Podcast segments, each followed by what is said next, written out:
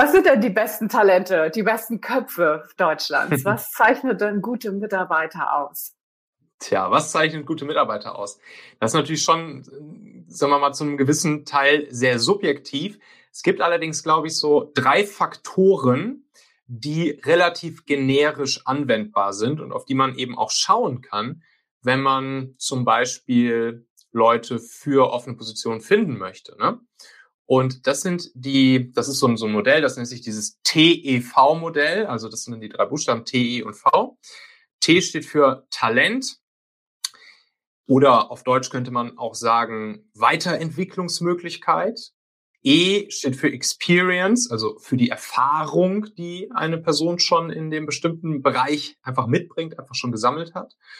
Und V, das steht für Values, also für die Werte. So. Und das sind eigentlich so die drei Faktoren, auf die es am Ende ankommt. Also wie sehr denke ich, dass sozusagen eine Person beim Thema Talent, Weiterentwicklungsmöglichkeit sich wirklich richtig tief in dieses Thema reinfuchsen, weiterentwickeln kann, wofür ich sie eben einstellen möchte oder schon eingestellt habe.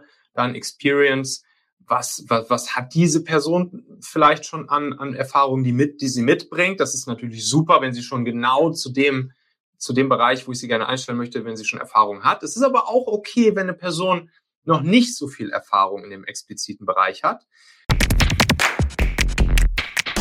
offene Positionen schneller, leichter und günstiger besetzen. An solche Kandidaten rankommen, zu denen du heute noch gar keinen Zugang hast, über neue Wege. Auch bei schwierigen und kompliziert zu besetzenden Stellen plötzlich gute Chancen haben, proaktive Bewerbungen von richtig guten Leuten zu bekommen. All das ohne Direktansprache, ohne Headhunting, ohne Online-Jobportale. Ihr ahnt es schon, die Rede ist natürlich von Performance Recruiting. Es ist kein Geheimnis, dass ich heute für jede Position vom Oberarzt bis zum Lagerarbeiter, von der Pflegekraft zur Marketingmanagerin, vom Softwareprogrammierer zum Verkäufer Performance Recruiting nutzen würde. Bei Talentmagnet gibt es wahrscheinlich keine Jobbeschreibung, für die wir in den letzten Jahren noch keine Kampagne gezaubert hätten.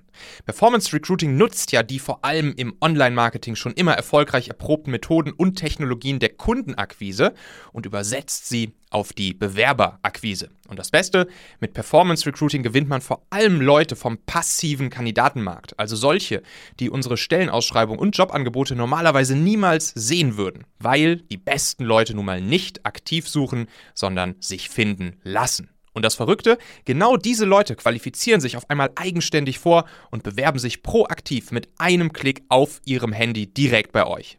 Schau einfach mal vorbei auf talentmagnet.io. Dort siehst du dann auch ganz viele Fallstudien von Talentmagnet-Kunden und wofür sie jeweils Performance Recruiting nutzen. Außerdem findest du dort ein kurzes Video, das in nur 60 Sekunden erklärt, wie die Talentmagnet Performance Recruiting Methode genau funktioniert.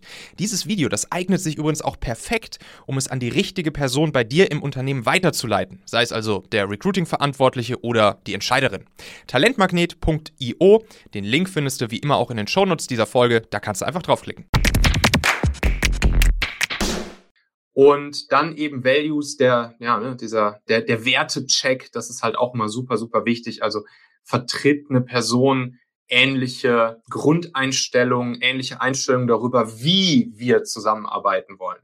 Also sowohl ethisch-moralisch als natürlich auch im Sinne der, der Zusammenarbeit an sich, was weiß ich, Remote versus äh, im Office und so weiter und so fort. So, und das sind eigentlich so die drei Faktoren, über die man sich bewusst werden darf, wenn man Personen aussucht, wenn man wirklich so Ausschau hält nach den besten Talenten. Wenn alle drei Dinge gegeben sind, ist natürlich perfekt. Das ist allerdings natürlich auch wie die Nadel im Heuhaufen. Und äh, ein sehr schöner Mix ist auch, wenn man feststellt, dass das Talent, also die Weiterentwicklungsmöglichkeiten, ähm, gegeben sind, also wenn man den Eindruck hat, dass diese Person sich richtig gut in, in dieses Thema reinfuchsen wird.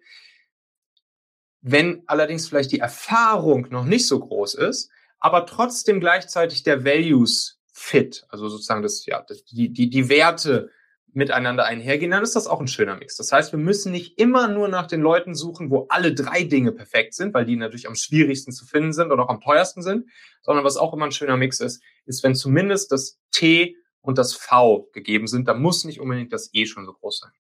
Mhm. Okay, ja, super spannend. Ich äh, frage mich gerade, also das E, das kann man ja relativ einfach erkennen, indem man vielleicht über Lebensläufe und Erfahrungen einfach spricht.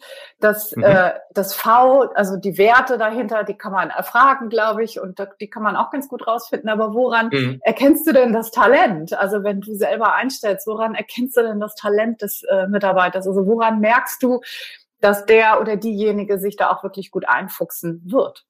Ja, das, das Talent und die, und die Möglichkeiten zur Weiterentwicklung, die erkennst du auch vor allen Dingen daraus, wie du, wie du die Person mal wirklich im Einsatz erlebst und dir wirklich mal anschaust, wie die Person zu Ergebnissen kommt. Also mal ein Beispiel. Nehmen wir an, ich suche, ich suche jemanden, der, der Copywriting machen soll, also Werbetexten.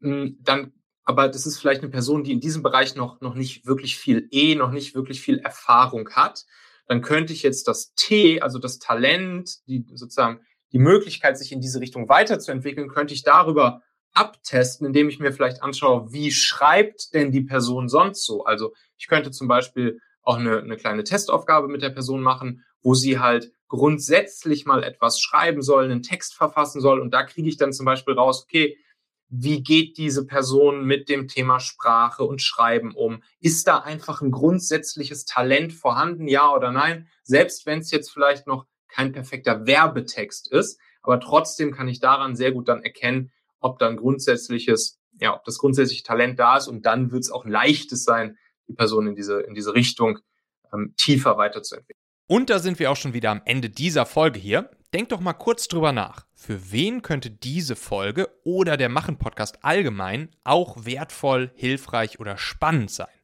Erzähl dieser Person gerne mal davon. Du kannst einfach den Link machen.fm slash podcast zum Beispiel per WhatsApp an sie senden oder diese Folge hier direkt aus deiner Podcast-App an sie teilen. Wir hören uns auf jeden Fall in der nächsten Folge wieder, vielleicht ja schon morgen. Bis dahin, dein Michael.